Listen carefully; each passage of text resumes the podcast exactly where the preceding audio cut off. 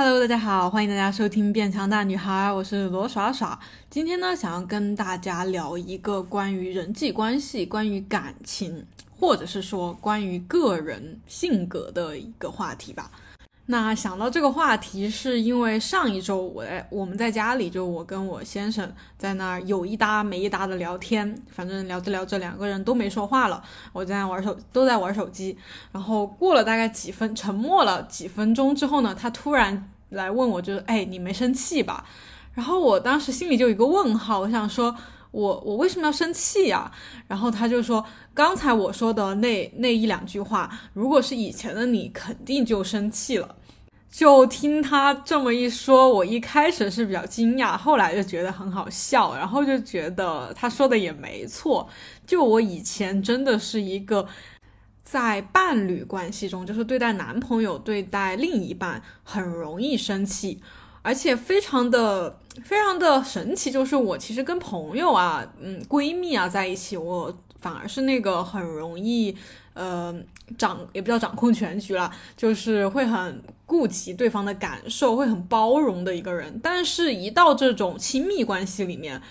我就会变成一个极度小心眼儿、极度情绪化、极度 就是完全没法控制自己的一个小恶魔的感觉。就因为我的恋爱经历非常简单，我就只谈过一段恋爱，然后就在一起一直到现在，嗯，然后而且我我的以前谈恋爱的时候那种思想是非常传统，非常那种有点偏我们小时候看那种言情小说的感觉，就觉得哦。呃好不容易遇到一个自己的白马王子，然后他就会一心一意的对你，然后各种包容你，然后你作为女生就要呃就要撒娇啊，就要嗯被宠着呀，等等什么什么，就是这种想法还蛮多的，在最开始谈恋爱的时候，于是就是这样一种思想吧，就是对于恋爱、对于亲密关系的一种比较错误的一种认知吧，再加上我是一个。嗯，非常典型的高敏感人群，这个话题在前几期的播客里面有聊过，感兴趣的可以去翻出来听一听啊。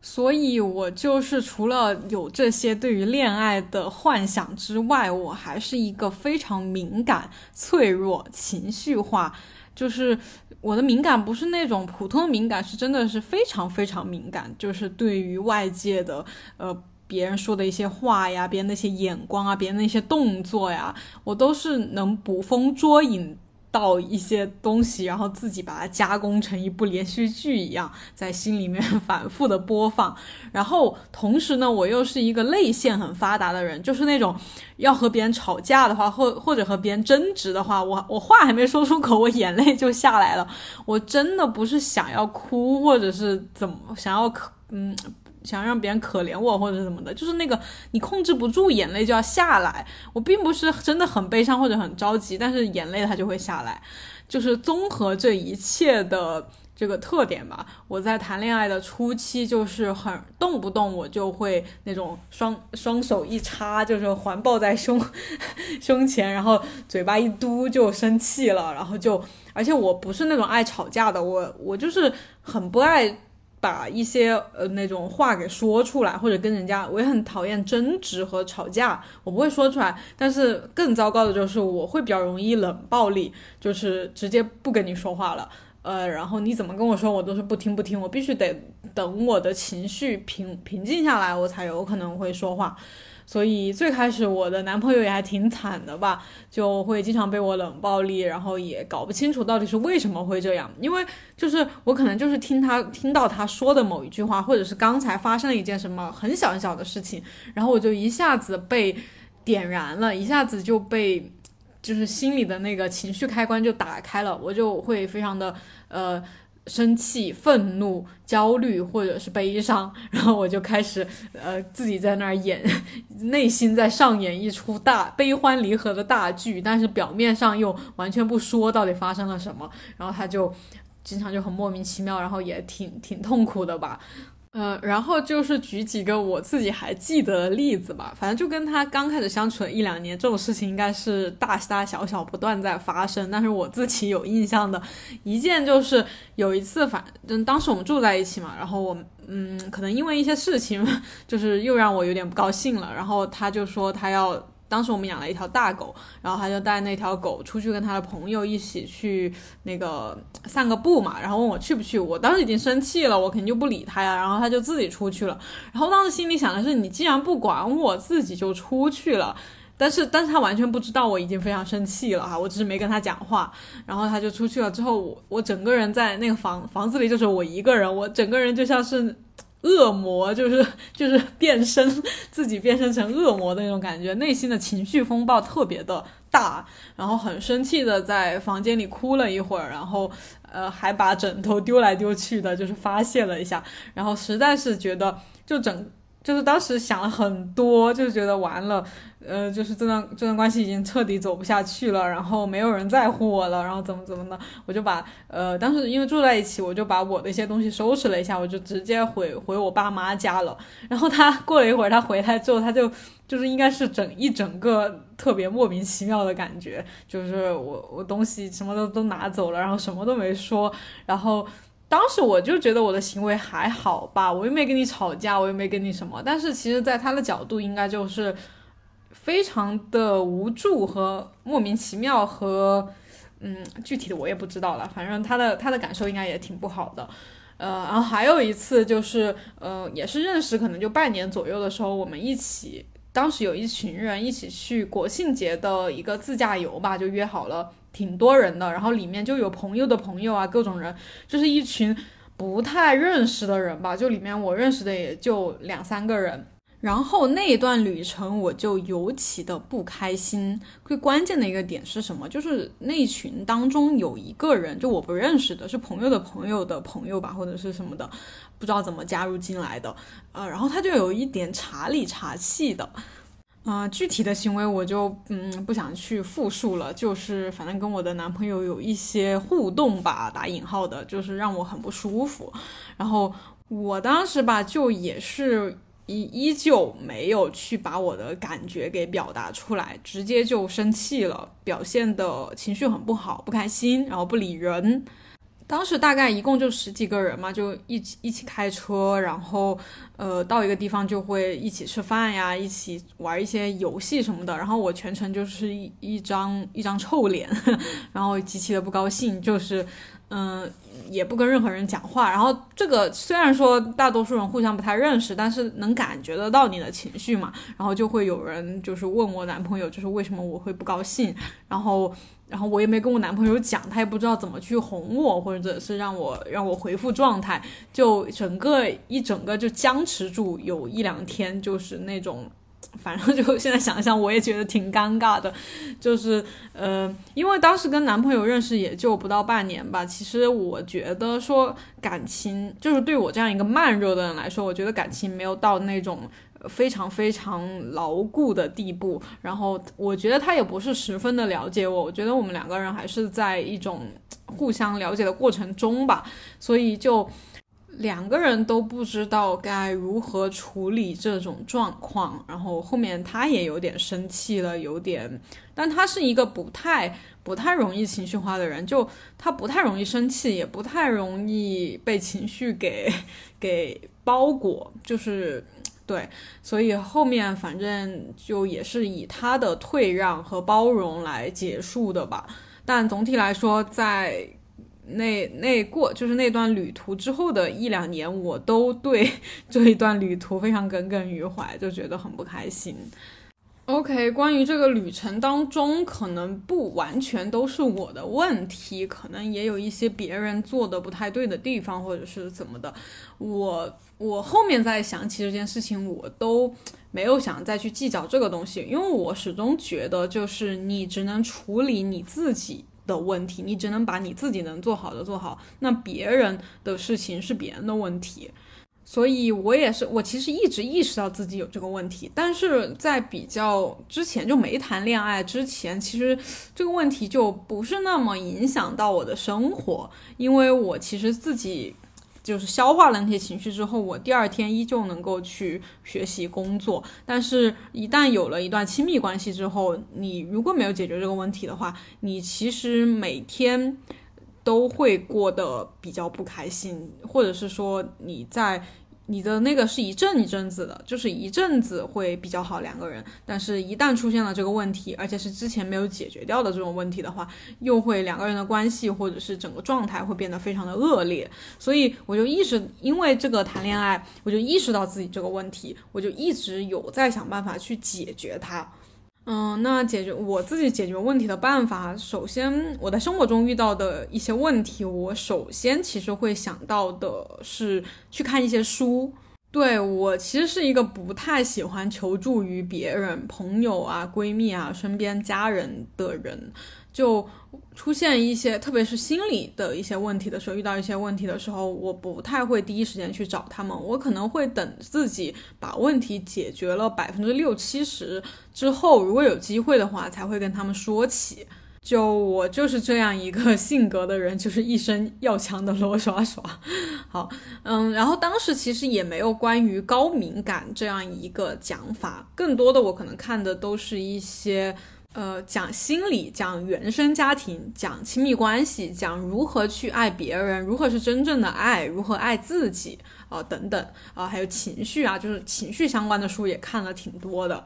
当然，看书其实。怎么说？就是它不是一个立即见效的方法，但它可以让我的情绪很快的平静下来。因为我从小就是一个比较爱看书的小孩，就是比较安静一点的小孩吧。就是从这种安静的活动当中，我能获得一股疗愈的能量。所以看书本身，不管看什么书，这个行为都会让我平静下来。然后书中的一些内容呢，也会给我一些思路吧，一些方法。所以说，更。更具、更真正能改变我的是，我去实践了这些我认为有用的方法，而这个实践的过程也是真的是需要时间的，就不是说真的不是说一两个月、两三个月就能改变的。我觉得他这个你的性格、你的思维方式的改变，真的是比减肥要更更花时间的。OK，那首先我个人这几年的实践下来吧，我觉得比起就是有其实有挺多讲的那些东西，并不是那么的有用。我觉得比起说直接就是当你有情绪的时候，或者是呃不开心的时候，呃怎么能快速让快速让自己从情绪中走出来，或者是说马上开心起来？我觉得更有用的是。你要知道，就是你会有这种情绪，你会不开心，吼，你会嗯比较在意别人的一些话和行为，这个是很正常的。对于你的这个性格来说，是很正常的一种状态。嗯，我们是可以去接受他的，他是可以有这样的，就你是可以有这样的情绪的。就是我在前面的描述中哈，可能就是会觉得说。哦，有情绪，嗯，会去冷暴力别人，或者是呃，当时不开心了不想讲出来，这些都是不太好的，不应该有的。但是其实我觉得，对于我们这一种性格特征来说，是很正常的。就是我们从小就是可能是会内向一点，然后会想的比较多，很在意别人的说的东西，或者是做的做的一些行为，会很在意、很紧张，然后也。也是不太喜欢去表达自己的情感吧，就会比较容易憋在心里。就是我们从小就是这样的一种状态，你让我们很快的就变成一个呃有什么说什么，然后说出来就就可以当没有这回事了，这个是绝对绝对不可能，一点都不现实的。而且这也是非常错误的一种做法，因为我在早期吧，想要改变自己的时候，每当我这样的时候，就是我嗯听别人说了一点啥哈，然后或者别别人没有像我预想的那样去做一些事情，我就会在心里想很多，然后嗯越想就越不开心。一旦我发现我自己不开心了啊，就有想哭了。这有这样的状态出现的时候，我心里的另外一个我就会站出来，狠狠的批评我，就说你你看你看。你千万不要这样子哦！你这样下去的话，你就会哭出来，哭出来，或者是你就会摆臭摆臭脸，然后就会影响到别人，别人就会不开心啊！别人以为别人做了什么很大的错事，让你这么不开心，其实就是你自己想太多了。你赶快停止你那些想法，根本就不是你想的那个样子。你如果继续这样下下去的话，就不会有人喜欢你了，因为都没有人喜欢这样的人，知道吗？我就是我内心的另外一个自己就会疯狂的出来批评我，然后他其实其实最就是他一一这样做了之后，我本来可能没有那么伤心，没有那么难过，反而会更难过，更加走不出来，就整个人觉得我好我好差劲啊，我好。我好没有用，我真的是，嗯，比不上那些又大方又又那个很洒脱的那种人。我真的是一个小肚鸡肠、爱斤斤计较又根本想不开的一个人。所以你活着有什么意义？就是你只会给别人带来麻烦，你还很痛苦，你别活了吧。就对，就只就只会这样。所以我的建议就是，首先第一步，咱们得非常接受、认可我们。这这一点，因为我相信哈，就是有跟我跟我是类似情况的姐妹，应该和我的性格差不多。就是我们除了有这样比较说负面也好，或者是说呃。不太好的那么一面，我不知道怎么形容，反正就是会有这些情绪化的一面。但是相反，我们其实也是非常有共情能力的，能够带给周围人一些快乐和感动的，能够很容易的捕捉到一些。生活中的美好和快乐和很很有意义的一些东西吧。所以就是说，这个世界上不会有完美的人，也不会有完美的性格。像那些比较外向、比较没心没肺的人，反而就他们的反面就会有。如果非要去评价他们哈，就会有人说他们哦，就是神经大条。别人别人说了一些什么，他他都感觉不到，说他什么都没有什么用。然后呃，在人群当中也不会照顾别人的感受，也不会理解别人的感受，然后等等吧。就是其实每个性格都有它相反的一面。那因为有各种各样的性格存在，这个世界才会比较丰富多彩嘛。我并不觉得说内向的人，或者说高敏感的人，他就一定要去变得外向，变得一点都不敏感。我觉得我们只要能够去好好的发挥我们这个性格的长处、优点，以及适当的去调调整我们不太好的那一面，我觉得我们就能活得既快乐，又能给他人带来价值，就是这样才是一种比。较对头的思路，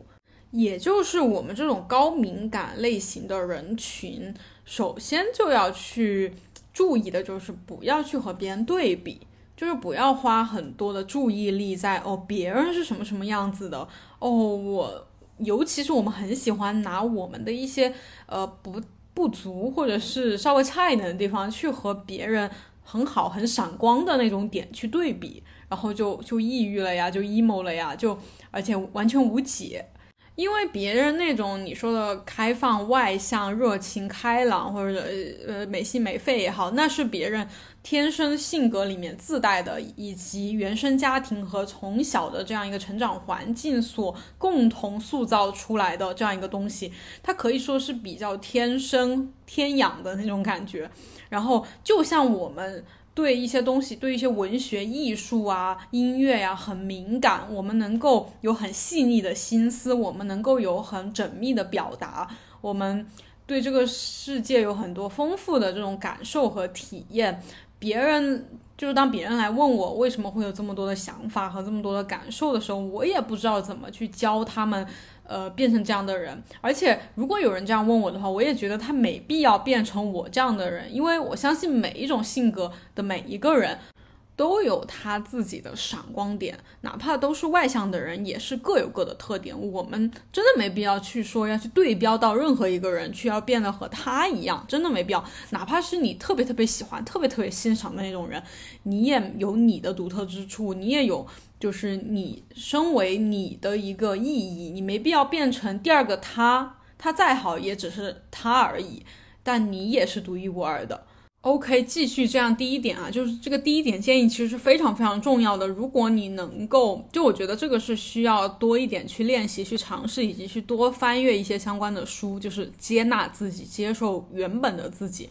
如果你一旦能够比较做到这一点的话，你的那种过强的自我意识就会减退一些。什么感觉哈？就是拿我刚才分享的那个旅行不开心的那一次经历来讲哈，我其实，在嗯，那次旅行的整个基调，我就首先是不太开心的。为什么？因为我那时间正好在健身，我和食物的关系也是开始变得比较紧张的。就是我很害怕出去旅行，因为那段时间一直在控制饮食，就自己给自己做饭。然后我也很经常会去拒绝朋友的聚餐什么的。但是刚好国庆节啊，男朋友就邀请我一起跟他们去自驾游。那完了呀，就完全就只能在外面吃了。我一开始就是非常紧张的，我就会会。觉得说我吃了外面的食物，我就会长胖。我我好不容易辛辛苦苦瘦下来一点点，我又要长胖回去。而且我本来就不够是不瘦，我还这样去出去玩个十天，那我肯定回来胖死了，又不能健身。就是一开始我都不不太愿意出去玩的。然后另一点呢，就是出去玩的里面有将近一大半的人都是我不认识的，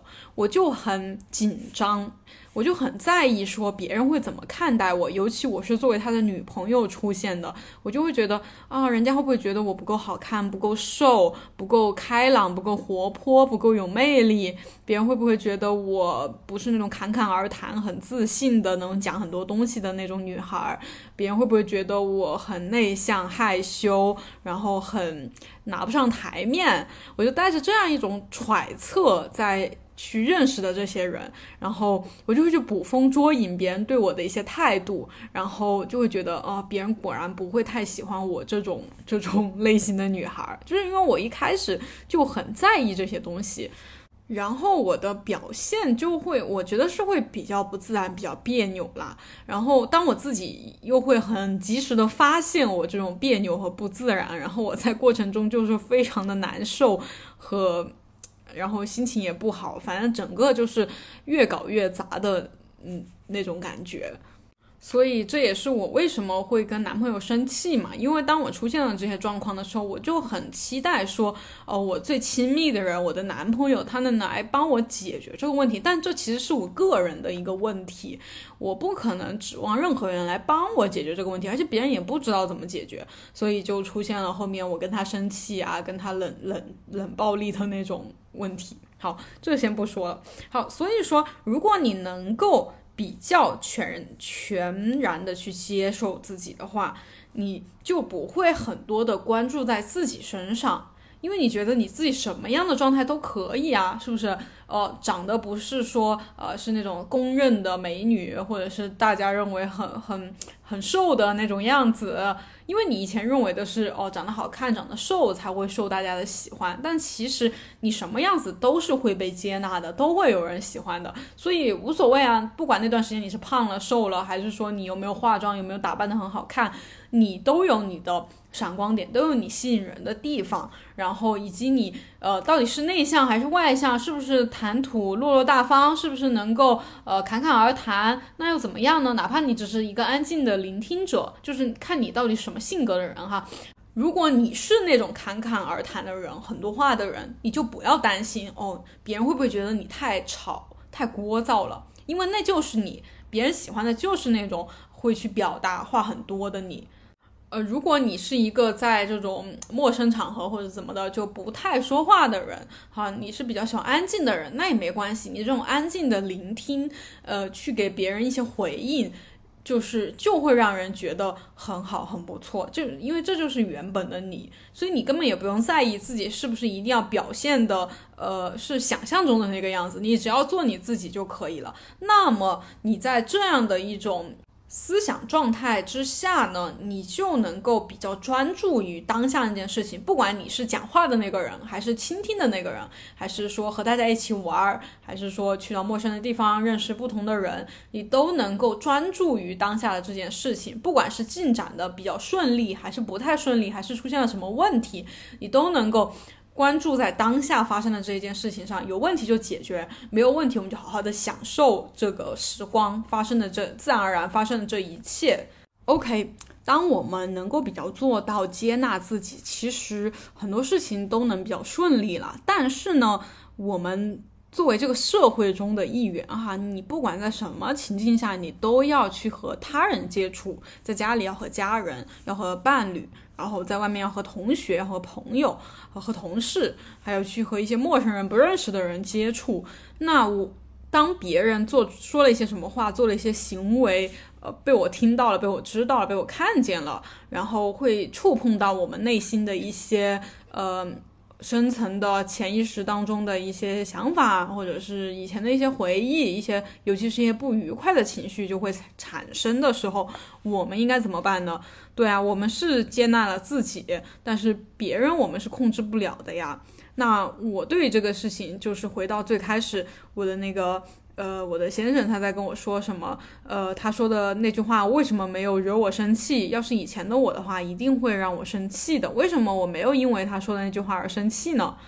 当然，他说的那句话其实并不是很重要，因为最近他也是他也是沿袭着他一贯的风格，就是男人嘛，嘴比较贱，就想说什么就说什么。因为他这句话并不是很重要，因为他最近也会时不时的说一些这种经典的一些会让人生气的话。然后我通通都没有特别放在心上，一方面呢，就是我自己呃不会不会被他本来心情挺好的，不会被他惹得不高兴；另外一方面呢，整个就是他想说什么就说什么，也不用说特别说怕我生气啊或者什么，就要特别注意自己的言行。我觉得他也会比较舒服的做他自己。那我是怎么做到的呢？因为这个事情真的不是说你自己说不在意就不在意了，因为。因为女生嘛，尤其是我们这种高敏感人群，真的就是听到什么东西容易去加工，容易去想太多，这个是，呃，性格中自带的，就是忍不住的。我我很理解这种忍不住想太多的感觉，就是你的大脑里就像在放一部连续剧啊，它就是按不了暂停键，就一直放，一直放，一直放，而且愈演愈烈。那针对这个问题，对我来说很重要的就是课题分离这个概念。如果有比较爱看心理学相关的一些东西的人，应该会听说过，它就是阿德勒他的这个概念中很核心的一个理论，就是写那个自卑与超越的那个心理学家。在这个概念之中，哈，阿德勒他就认为一切人际关系的矛盾。都起源于我们想对别人的课题妄加干涉，或者是说自己的课题被别人妄加干涉，这样人与人之间就会起一些矛盾和争执，或者是一些呃痛苦的地方。那其实这个也非常非常好理解哈，就是我觉得用简单的话来说，就是别人怎么做、怎么想是他的问题，是他的事情。然后我只能管的是什么？就是管好我自己怎么做、怎么想。当然，这句话我想大家多少也都听说过哈，有点像一句嗯很正确的废话，就是感觉比较难做到。但是我个人的体验来说，就是你要当每次遇到这种事情，那怎么怎么判断什什么时候用哈？就是你在各种关系当中，你会有情绪的时候，你就要去想起这句话。就是我在 最近的无数次，呃，我的先生跟我讲一些话，就是他反正不经过他大脑去讲一些什么话的时候，并不是我想听的话的时候，我会有一点点不开心，或者有一点点生气，我就马上想到，哦，生不生气？或者是对他这个话做不做出一些反应是我的问题，我怎么去想这个事情是我的问题。那他要不要这么去说？他要不要说给我听？他要怎么说？那都是他的问题，我是不能去干涉他的。我不能去说啊，你为什么要这样说？你为什么不那样说？你为什么要跟我说？我去想这些就是就是就是可以说是错误的，或者是不应该的。就是我在干涉别人的课题、别人的事情、别人的人生，我再去干涉，那那肯定是会出问题的呀。但是你可以决定你自己怎么想这个问题、怎么看的。当然，我想很多人也会跟我一样，会觉得说，凭什么他就可以这样对我？凭什么我就是我就他来惹我，或者是他要怎么我，我还不能发脾气了，我还不能不高兴了？当然，你完全可以发脾气，可以不高兴，可以像我之前那样，呃，肆意的去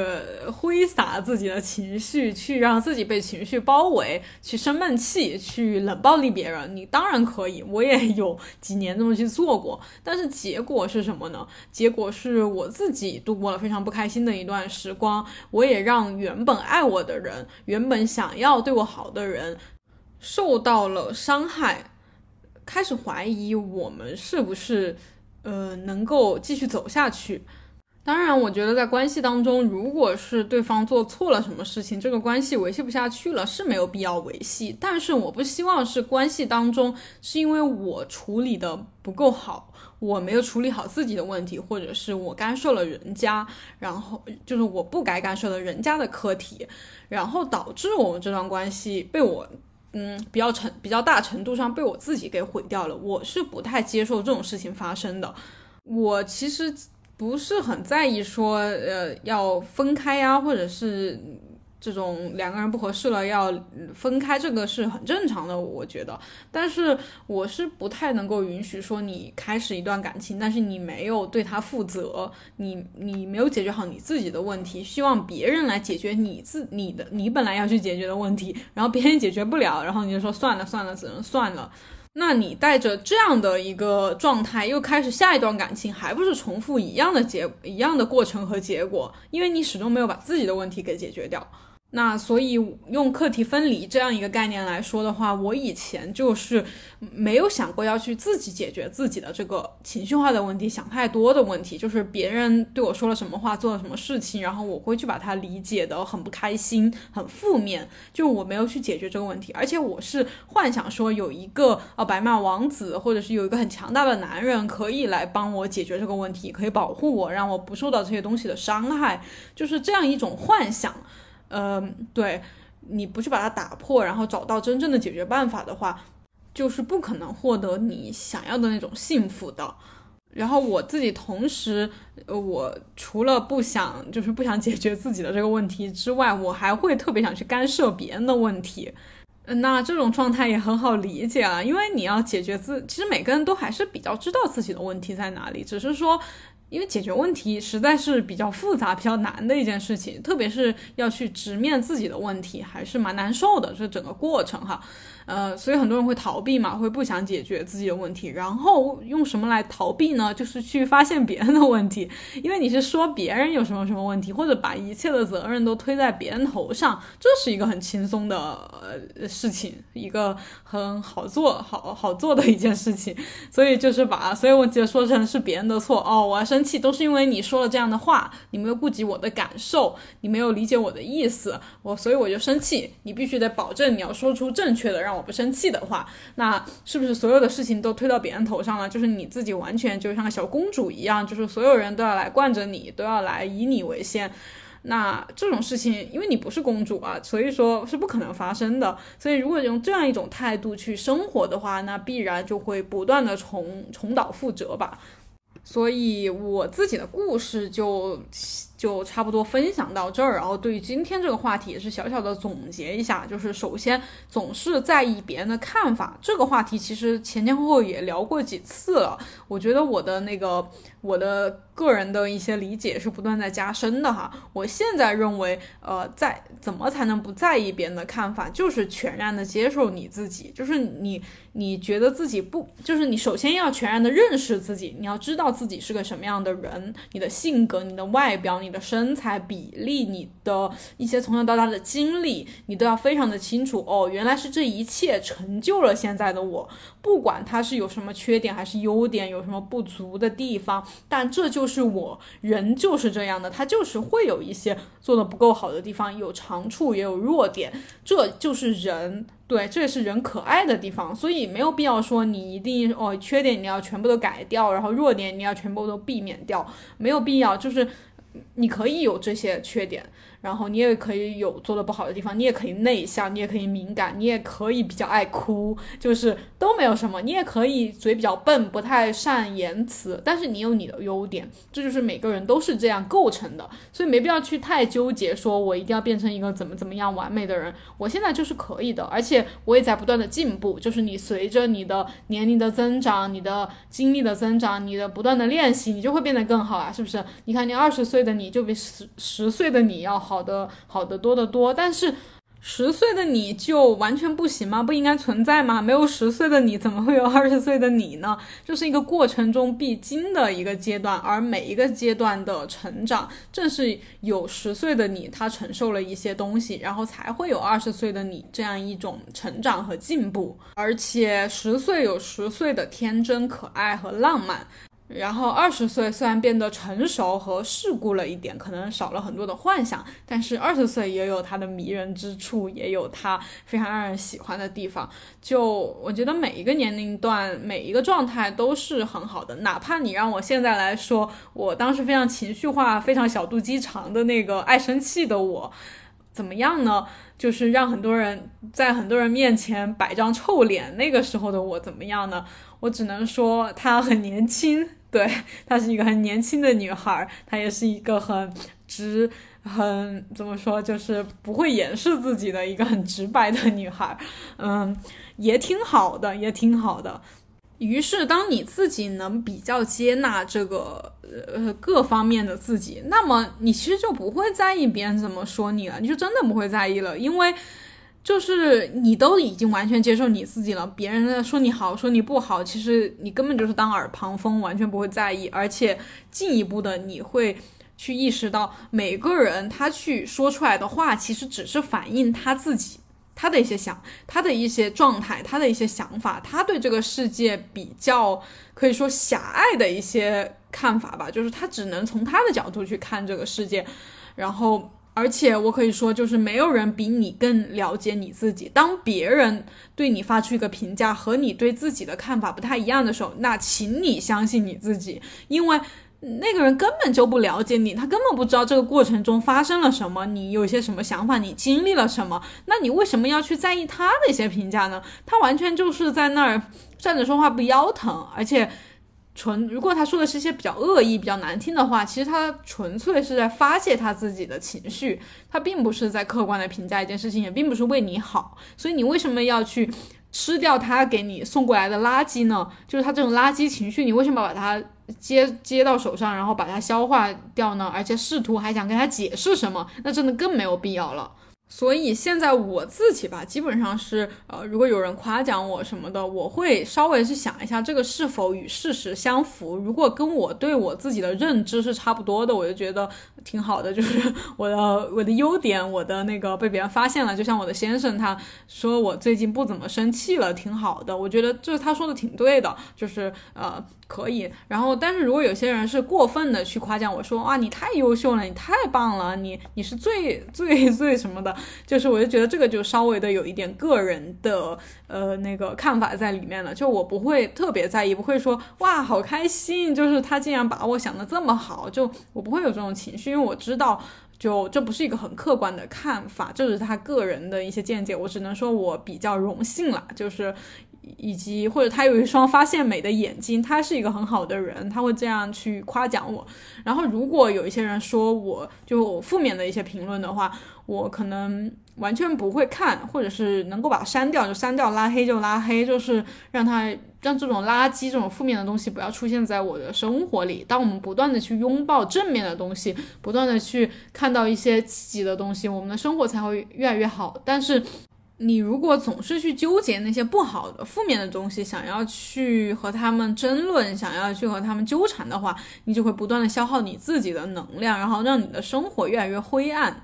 就是能够做到以上说的这样的状态的话，你其实就会真的会。嗯，不能说完全都不在意别人的看法，但是会让这个东西对你别人的看法对你的生活的影响降到最低，然后你也不会说不断不断的去想想很多事情，因为你唯一要想的就是说哪些是你的问题，哪些是你可以决定的，你唯一能决定的就是你怎么做，你接下来哪些事情是可以做的，以及你怎么去想这个事情。你是希望你的生活以后是阳光、开心、积极、快乐的吗？那你就尽可能。的用这种积极正向的这种思维去考虑每一件事情，是不是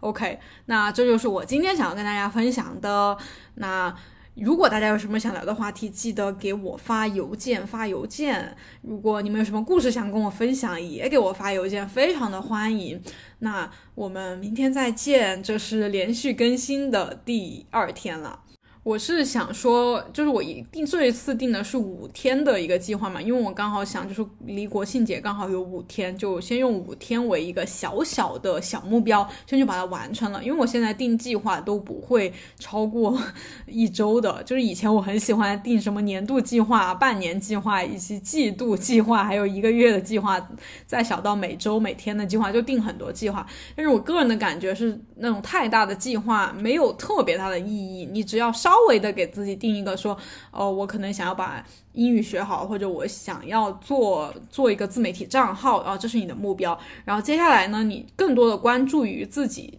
今天以及这一周可以做什么？我觉得才是比较比较有用的，就是不需要定太太长远的计划，真的。那就先从第一个五天开始看，五天之后会有什么新的改变或者新的灵感吧。那感谢大家的收听，拜拜。